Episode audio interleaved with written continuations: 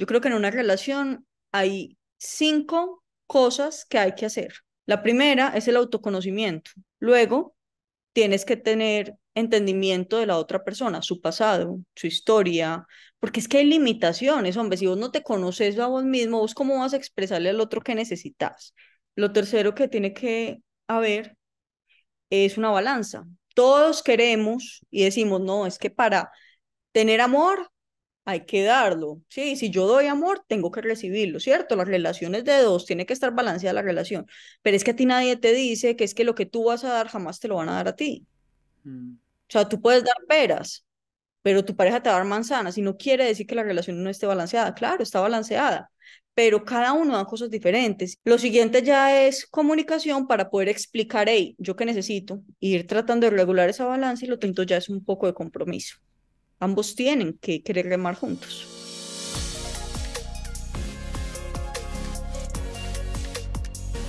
Hola people, bienvenidos a un nuevo episodio de Factor Esencial. Feliz de estar con ustedes una vez más, trayéndole buenas historias, buenos invitados. Eh, hoy vamos a hablar de ideas y de cómo la creatividad sin duda alguna puede cambiar nuestra vida. Yo siempre digo que estamos a un paso de cambiar nuestra historia, a una decisión, a una acción, a una persona, a una idea de cambiar nuestro destino. Eh, a veces dejamos todo como que al azar y esperemos que todo funcione a nuestro alrededor, cuando tenemos que nosotros que funcionar primero para poder que todo como que empiece a conectar. Y hablando de conectar, Hoy tenemos una invitada que está conectando con miles de personas en todo el mundo a través de una idea. Ella es Natalia Ardila, la creadora de Ideas de una pelirroja. Natalia, bienvenida a Factor Esencial y gracias por, por aceptar esta invitación, gracias por tu tiempo, por tu espacio y pues bienvenida. No, gracias Juan, qué nota estar aquí contigo.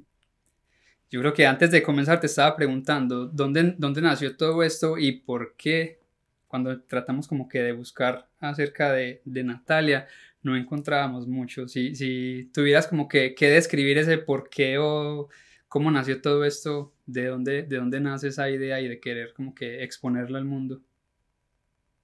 Bueno, Juan, no, la verdad, lo que te contaba, digamos que esa idea me lleva acompañando muchísimos, pero muchísimos años. Eh, imagínate que cuando yo tenía aproximadamente cinco años. Yo estaba en la casa de mi abuela, ella vivía en otra ciudad, estaba de vacaciones allá, y una noche como que fui consciente por un instante de que nuestro tiempo era limitado y que ella, mis papás y todos los que yo quería en algún momento se iban a morir. Y a mí en ese momento, pues tan chiquita, me cogió una angustia que no era normal. Mejor dicho, esa noche los maté a todos, los enterré a todos y mi abuela estaba súper encartada conmigo, no sabía qué hacer, me decía, no, pero falta mucho y yo no, pero es que igual, igual se van a morir. Bueno, mejor dicho, lloré todas las lágrimas ese día, pero el día siguiente tenía un plan. Al día siguiente dije, bueno, voy a hacer que el tiempo cuente. Y empezó mi carrera contra el tiempo para tratar de demostrarle a todos los que yo quería lo importante es que eran para mí, para aprovechar el tiempo. Adicionalmente, algo que incentivó mucho más esta carrera fue que mi papá siempre fue como muy, muy claro con eso. ¿Por qué? No lo sé. Pero, por ejemplo, nosotros no podíamos como comer en la pieza cada uno, ni viendo televisión, o sea, todos teníamos que bajar a comer en la mesa. Y un día no se me olvida que mi hermano se demoró un poco más porque estaba terminando, no sé, estaba jugando, cualquier cosa, estaba muy chiquito. Y llegó y nos dijo, mírense, los días en que ustedes van a poder sentar en una mesa con su familia, así como está, están contados.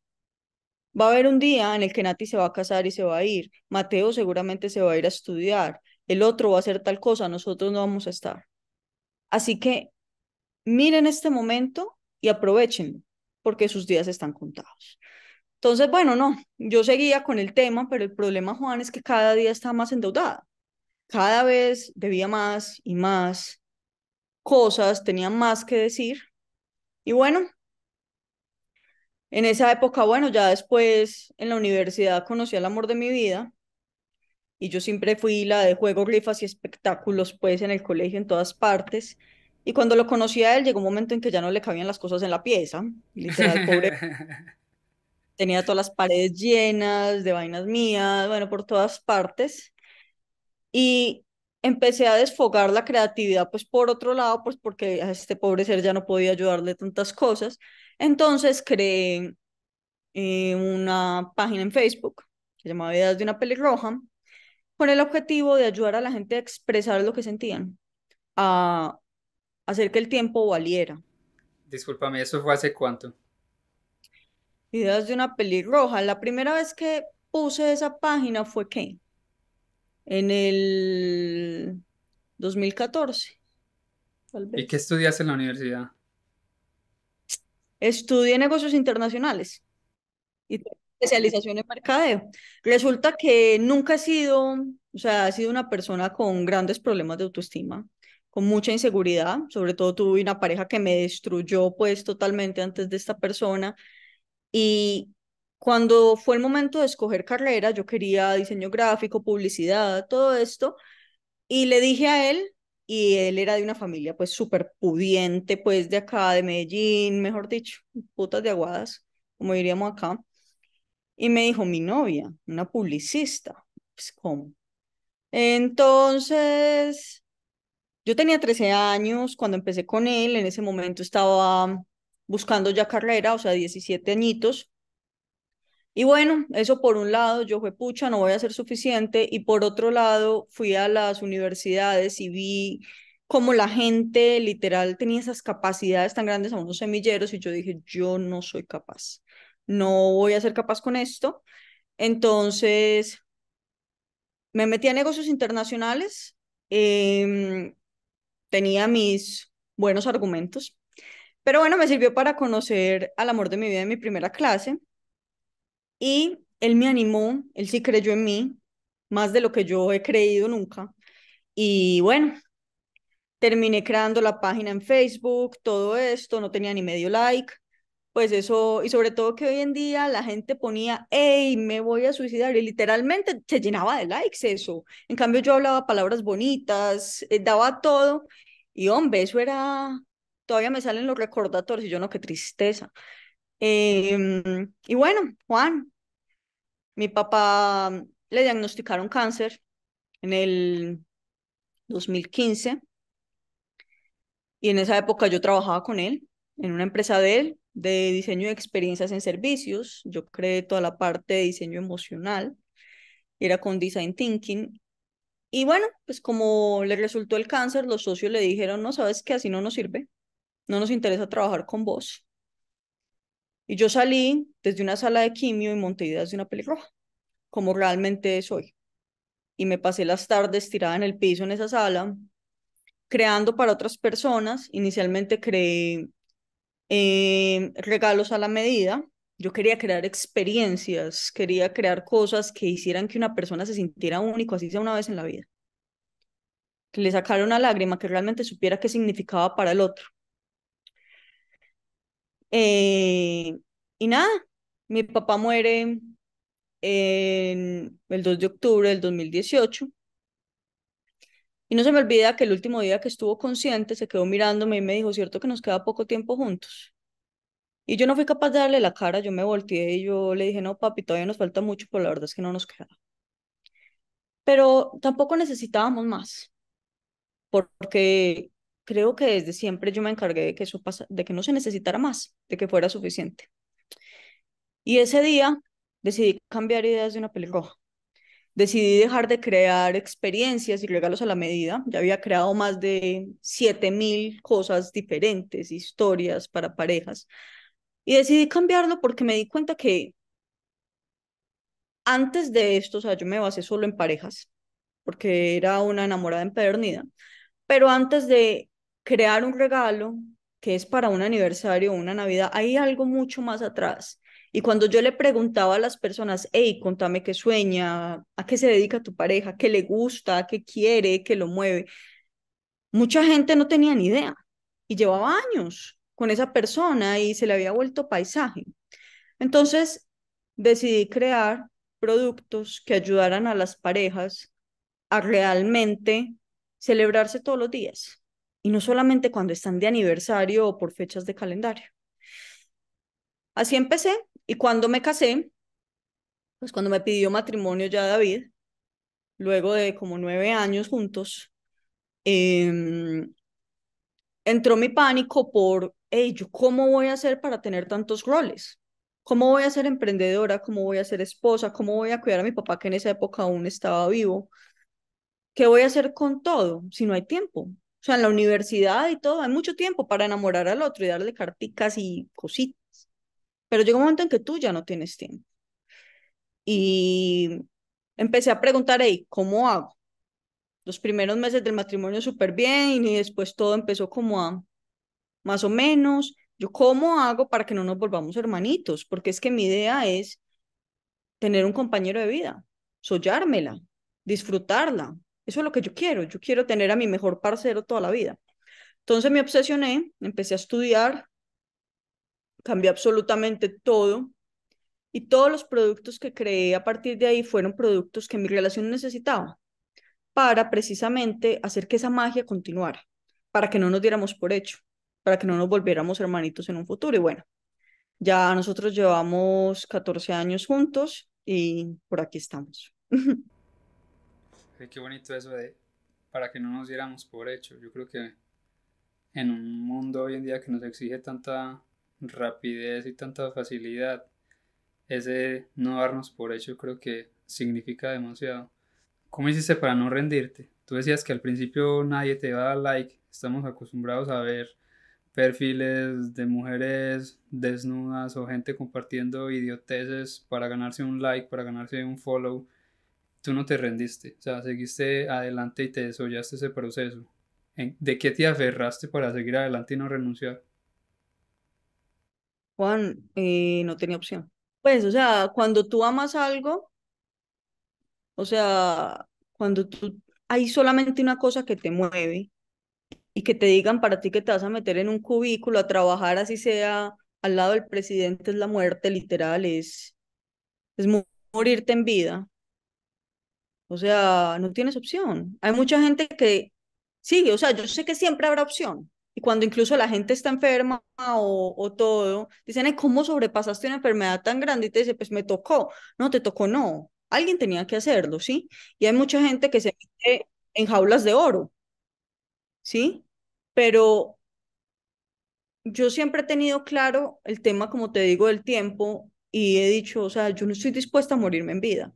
Y cuando tú dejas de hacer cosas que no te llenan el alma, estás muriendo en vida por muchas cosas que hagas. Entonces, era eso, no tenía opción. La realidad de tener que hacer otra cosa era peor que afrontar una y otra y otra vez el fracaso, porque te digo, yo hasta repartí volantes en la calle, he hecho absolutamente de todo y es peor la otra realidad. Entonces, sí.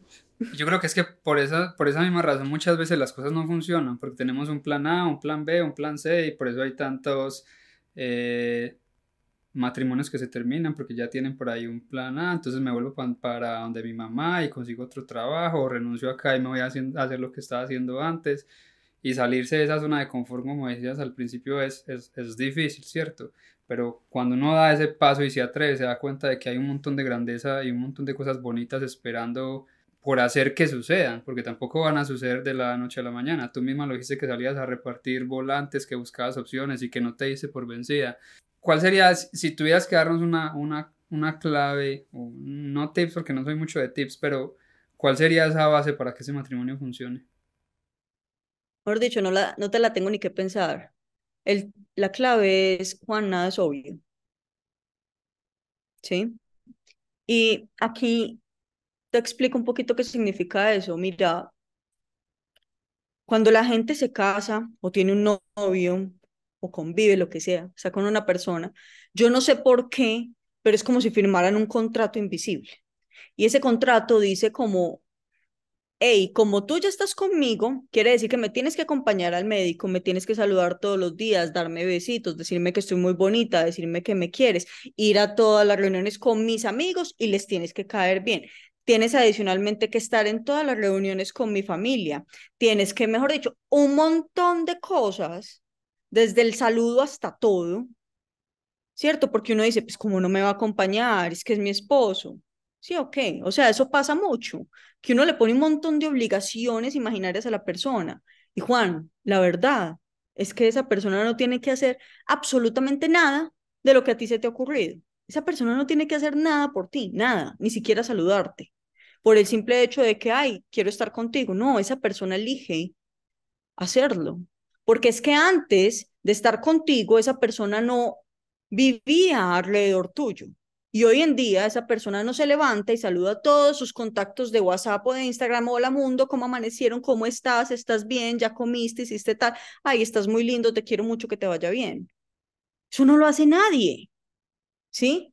Entonces el problema es que empezamos a suponer que todo es obvio, que esa persona al otro día va a estar ahí con nosotros, que nos tiene que saludar, que nos tiene que mirar. Y la verdad es que no, elige hacer todas esas cosas. Y cuando entendemos eso, dejamos de exigir todo el día y empezamos a agradecer. Y nos damos cuenta de que esa persona que tenemos a nuestro lado, a pesar de que nos llegue en un corcel con mariachis, es la persona más detallista y especial del mundo. Entonces yo creo que el mayor tip es, hey, nada es obvio. En el momento en que para ti las cosas se vuelven obvias, dejas de prestar atención, dejas de comprometerte, llega la monotonía, dejas de conocer a esa persona, ya ni siquiera tienen la capacidad de sorprenderse y dejas de verlo, ¿sí? Vas a ser igual que una mata en la habitación. Entonces, pues yo creo que la clave es esa, y nada es obvio, y sé consciente de eso. Ahorita estaba escuchando a, a Walter Rizzo, como que ponía en resumen todo lo que nos acabas de decir, y es que muchas veces queremos siempre como que encontrar a la media naranja, ¿cierto? Y no nos damos cuenta de que dos medias personas en realidad van a ser dos medias personas caminando por el mundo. Siempre tenemos esta idea de que dos son uno, pero en realidad dos medios son dos medias personas que lo único que van a hacer es dejar media vida entregada porque ponen a los demás como si fuera una necesidad. Yo siempre digo que si pones tu felicidad en las manos de alguien más, tarde o temprano te la va a romper porque tu felicidad no puede depender de esa persona. O sea, que, que tu pareja no sea una necesidad, que sea un complemento y que sea una lección, como tú lo estabas diciendo. Esa persona está eligiendo estar conmigo. Yo no soy perfecto, somos dos personas imperfectas que eligen estar juntos y aprender juntos y crecer juntos y salir adelante juntos, que es muy difícil en un mundo hoy en día donde pocos saben ni siquiera qué significa la palabra compromiso. Muchas veces como que tiramos todo por la borda porque volvemos a esos planes A, B, C de los que hablábamos ahora. Hay gente que llega y te dice, ay, es que antes era súper detallista y ya no. Claro, mi esposo también, cuando estábamos en la universidad que no tenía un peso, me hacía carticas y me hacía los regalos él mismo. Luego que consiguió el primer trabajo, me invitó a comer y las carticas van desapareciendo. Ya luego que le va bien y que tenemos más años de casados, no me hace una sola carta, no me hace un solo regalo ni nada literal, ni me invita a, una cena romántica, no, o sea, casi que es de mutuo acuerdo que hay que salir a comer, pero se preocupa porque tengamos seguridad, se preocupa porque tenga paz, o sea, los detalles y la forma de ser detallista y la dinámica en la relación y en las vidas va cambiando, ¿sí? Y eso es lo que la gente no se da cuenta. Sí, de pronto al momento de casarme estaba seguro que te quería, lo que sea, pero es que en ningún momento nadie me dijo que tú ya ibas a ser diferente de los años y que cuando tuviéramos un bebé todo iba a cambiar y que cuando viniera una crisis económica todo iba a cambiar. O sea, yo no me casé con el David estresado, el David que afronta una crisis económica, el David que se siente solo y abrumado, ¿no? Yo me casé con mi novio, ¿sí? Entonces ese es el tema, que si no nos damos cuenta que cada persona cambia todos los días y nos preocupamos por seguirnos conociendo y abrir los ojos a ver cómo va cambiando la dinámica en la relación, pues es muy fácil interpretar, no, el amor se murió y vámonos, empaque y vámonos, ¿cierto? Cuando tú decidiste tomar ese, digamos que esa decisión, valga la redundancia, de dar ese, ese sí en el, en el altar o cuando te propusieron matrimonio, ¿te imaginaste que cinco años después el matrimonio fuera a ser lo que es ahora? ¿Qué esperabas, por ejemplo, para esas personas que, que, no saben qué decisión tomar, no saben qué es el matrimonio? O sea, ¿tú cómo te lo has vivido y cómo te has vivido esos cinco años? Juan, uno espera que sea igual. Uno espera que sea como una escapada romántica de fin de semana, así delicioso. O sea, es que mira, y ahí es cuando les digo a las personas, nada es obvio, mira, antes no sé, trata de recordar una escapada romántica que hayas tenido con tu pareja, la primera. La primera es que se fueron a dormir juntos a algún lado. Uno se va a acostar y no puede creer que se va a acostar a dormir al lado de esa persona, que nota, no nos tenemos que despedir, luego al otro día nos levantamos juntos, todo es espectacular, bañémonos juntos. Y adicionalmente, no, llega el desayuno y uno mira a esa persona tomándose el café y uno casi que puede ver el resto de su vida haciendo lo mismo con una persona. ¿Sí? Es una nota. Y hoy Luego de cinco años de casados, tú y yo nos levantamos, nos sentamos en la mesa de desayunar y nuestra pareja mágicamente está ahí sentada. Y desayunamos porque tenemos que comer antes de venirnos a trabajar. Pero nuestra cabeza está en los reels, nuestra cabeza está en lo que haremos ese día, en un montón de cosas. ¿Qué cambió? La acción es la misma, la compañía también. ¿Qué cambia nuestra atención? Ya no estamos ahí. ¿Sí? Entonces ahí es cuando yo te digo, oye, no es obvio y ahí es que llega la monotonía. No podemos permitir que esos momentos que la gente hoy en día se queja de que son rutina, que algún día soñamos vivir juntos, hasta ir empujando un carrito de mercado nos parecía soñado, pierdan el valor que tienen. ¿Sí? Algún día soñamos con sentarnos a desayunar todos los días con esa persona. Entonces, no, el matrimonio no se ve igual. ¿Por qué? Porque hay un montón de cosas alrededor, porque la vida cambia, las dinámicas cambian, tenemos un montón de asuntos, crecemos. Pero no quiere decir que no pueda ser igual de mágico. Hay que darle el valor a las cosas que merecen. Entonces, por eso mismo fui creando todos los productos que, que he creado, porque yo dejé de ver ese valor porque empecé a preguntarme, ¿y aquí qué pasa? Porque empecé a sentir lejos a la persona, porque me empecé a sentir sola, aún estando casada con mi mejor amigo. Entonces, bueno, no, no sé si me estoy extendiendo mucho, pero creo que ya te respondí. No, no, no, no, está bien. De hecho, te iba a preguntar por eso, o sea, porque me imagino que todos te ven y creen, no, eso tienen la, el, el, matrimonio perfecto, todo es perfecto para ella, pero que, nos, que el hecho de, de saber que todo lo que has desarrollado ha sido porque de cierto modo ha sido tu vivencia también, porque lo has experimentado y lo has puesto como que primero casi que es un experimento tuyo para poder llevarlo hacia los demás, ¿cierto? Y ver que funciona, porque yo me imagino que todos te ven, no, ella tiene una pareja perfecta, una pareja perfecta, pero en realidad no, poner esta vulnerabilidad y esta, este ser tuyo al servicio de los demás, pues cuesta. ¿Cómo ha sido ese proceso para ti poderlo llevar y, y que la gente te vea como con ese matrimonio perfecto? Pues yo he tratado que en ningún momento se vea como un matrimonio perfecto. Eh, y digamos que no, ha sido mucho ensayo y error. Detrás de cada producto, por ejemplo, mira, hay uno que lancé hace relativamente poco, ya va a ajustar un año, que es el Amor Poli, y es para crear confianza en la relación. Pero para ese producto, ese producto tiene más de 30 libros de terapia de pareja solo inspirados en confianza.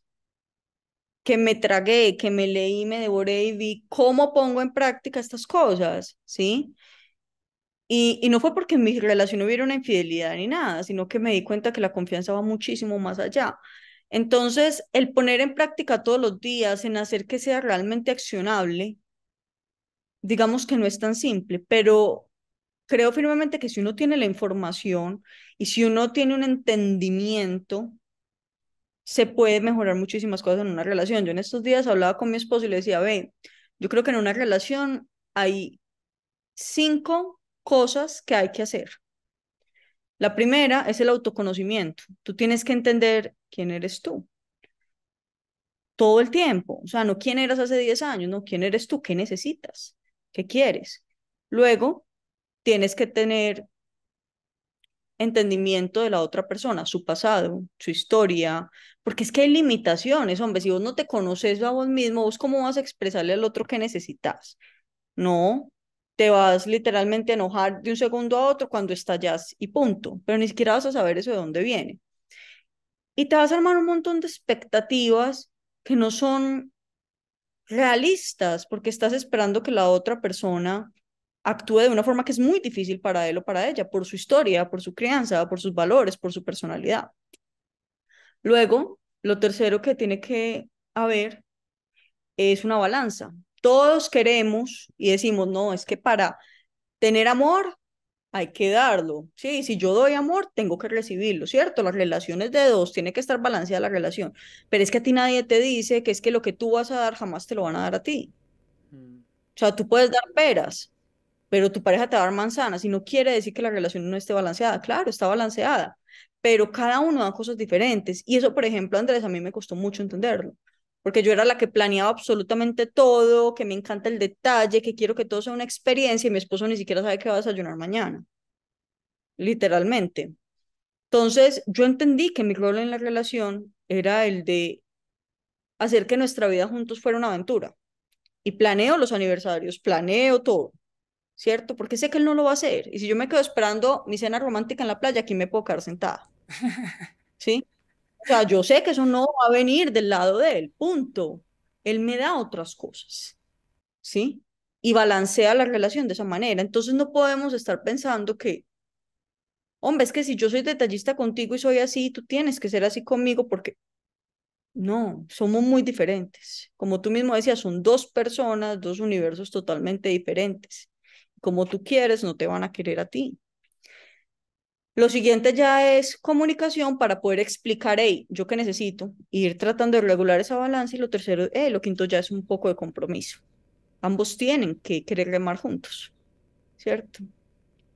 Entonces, digamos que eso es lo que yo como que he entendido en estos cinco años de matrimonio con todas las chocadas contra las paredes y todo que tenía y cogen de pronto otras personas, otras parejas que tengan muchos años, te han dicho, ah, sí lo he visto ahorita que tiene 5, pero espera que lleve 30 años de casada y verá. Ah, sí, y aquí estaré yo.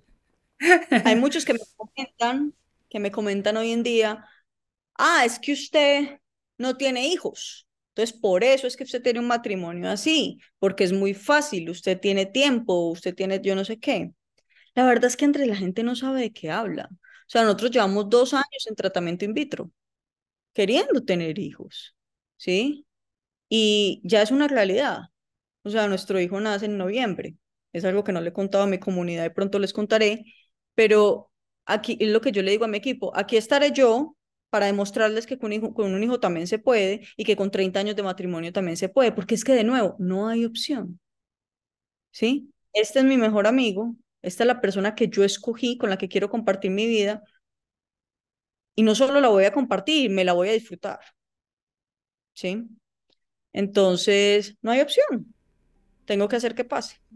¿Y qué piensa él de todo lo que haces, por ejemplo, cuando, cuando decidiste poner de cierto modo parte de tu vida pública o al servicio de los demás? ¿Qué parte de tu vida implicaba a él también? Porque muchas de las redes, pues de, de lo que montan se trata de los dos.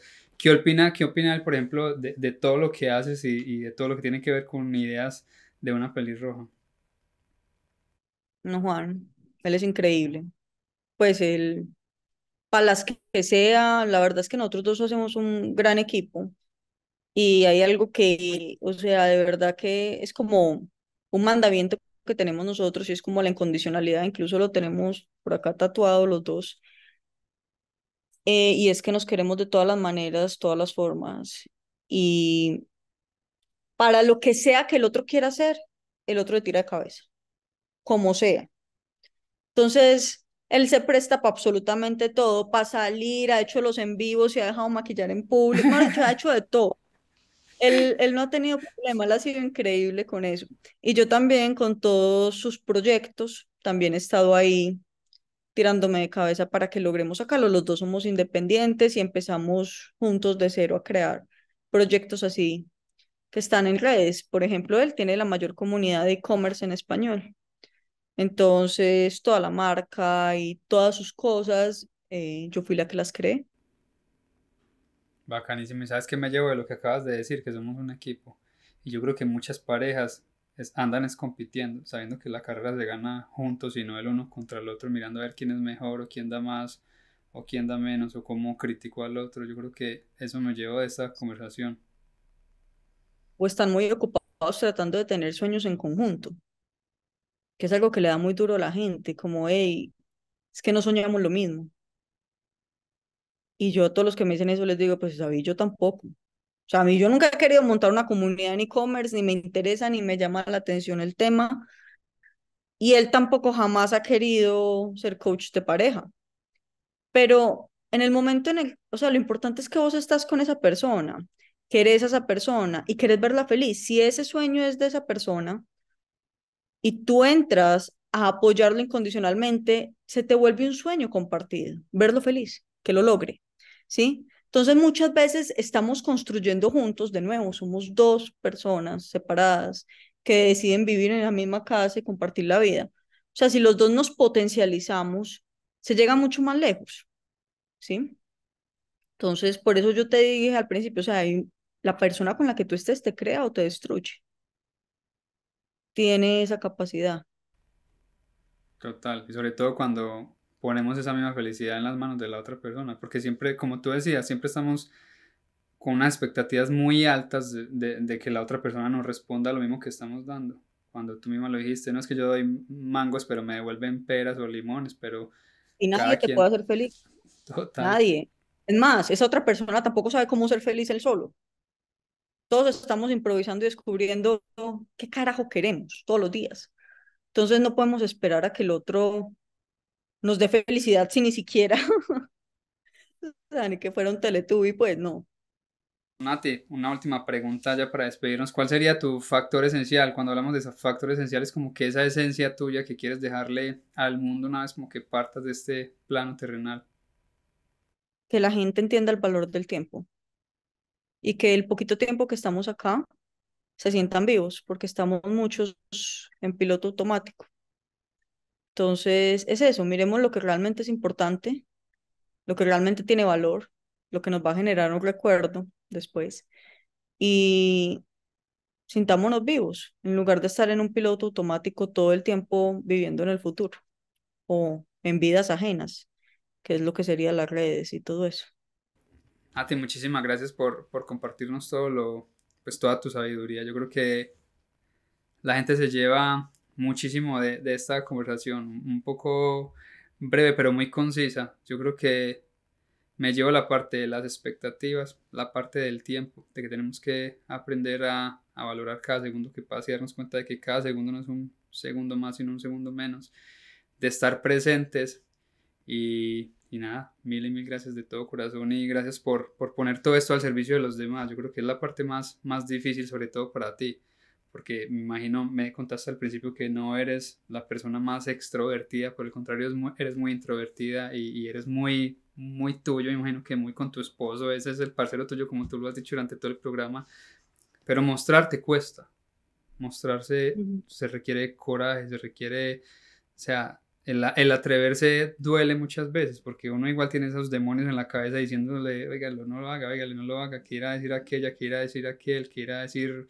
no sé, mi mamá, mi familia, pero aún así el atreverse se da uno cuenta de que, como lo dijimos, detrás de ese espectro hay un montón de cosas bonitas y pues me parece bacano decirle a la gente que hay otras opciones que aunque terminaste una carrera, digamos que, que, va muy ligada a lo que haces, pero de cierto modo no fue para lo que estudiaste, si me hago entender? O sea, no es que decidiste estudiar artes plásticas y ahorita estás haciendo obras en el museo, no, estudiaste negocios internacionales, obviamente lo puedes poner en práctica en lo que haces, pero fácilmente podrías estar eh, trabajando en una multinacional o en una empresa haciendo algo totalmente distinto a lo que estás haciendo ahora, que es servir a los demás, y yo creo que ese de servir a los demás trae muchísimas recompensas. Entonces quiero también extender como que la invitación a la gente y que se den cuenta de que si tienen un talento, de que lo exploten y lo pongan al servicio de los demás, porque cuando uno pone eso al servicio de los demás y encuentra ese propósito, creo que lo demás viene y conecta por añadidura. Yo creo que para, para la muestra un botón, es cuestión de atrevernos.